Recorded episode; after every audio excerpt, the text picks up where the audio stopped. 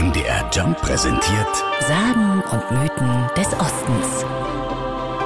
Funde belegen, dass Hundefleisch bereits in der Steinzeit verzehrt wurde. Später, in der Bronzezeit, wurden Hunde eher als Opfergaben benutzt. Im hohen Mittelalter dann war Hundefleisch mancherorts wieder angesagt, wie in Quellen nachzulesen ist, erzählt Kai Lehmann, Historiker aus Schmalkalden. Nicht in hiesigen Quellen, aber zumindest in Quellen aus Tirol, aus Burgund oder aus der Steiermark ist was belegt. Und äh, hier hat man auch Hundefleisch gegessen in Mitteldeutschland, in Brotterode, so ein bisschen oben auf dem Thüringer Wald gelegen, eine kärgere Region, äh, wenn landwirtschaftlich die Erträge nicht eingespielt wurden, die man eigentlich eigentlich benötigte, dann ist man als Notreserve darauf zurückgegriffen, auf Hundefleisch zurückgegriffen worden. Aber nicht in jedem Haushalt, denn das makabre Menü galt meist als das arme Leute-Essen.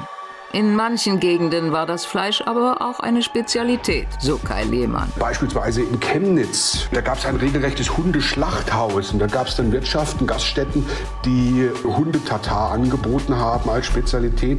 Im Übrigen hat man so um das Jahr 1900 in Chemnitz pro Jahr über 200 Hunde geschlachtet. Äh, in Dresden waren es auch über 100 und in Zwickau noch knapp 60. Also äh, nicht nur im Thüringer Wald war das der Fall, sondern eben auch beispielsweise in Sachsen. Gerade in Notzeiten war die Nachfrage nach Hundefleisch größer.